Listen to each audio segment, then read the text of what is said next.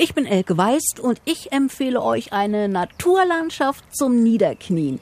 Die Heide nämlich, die ist im Sommer für alle was. Egal ob Campen, Radtour, Wandern oder Kutschfahrten, Entspannung und Erholung vom Alltag, das habt ihr hier garantiert. Das geht zum Beispiel auf den vielen Campingplätzen zwischen Bienenbüttel, Schneverdingen und Soltau oder ihr mietet euch eine schnucklige Ferienwohnung.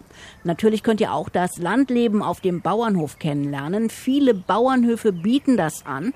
Die Kids können da mit dem Pferd raus in die Heide und den Schafen bei der Mähdrescherarbeit zuschauen.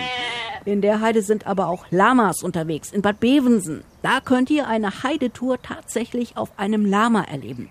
Ja, und dann gibt's noch das Kontrastprogramm. Ein unglaubliches Fantasy-Märchenschloss steht in Bispingen. Isahatsche ist die etwas andere Sehenswürdigkeit hier in der Heide.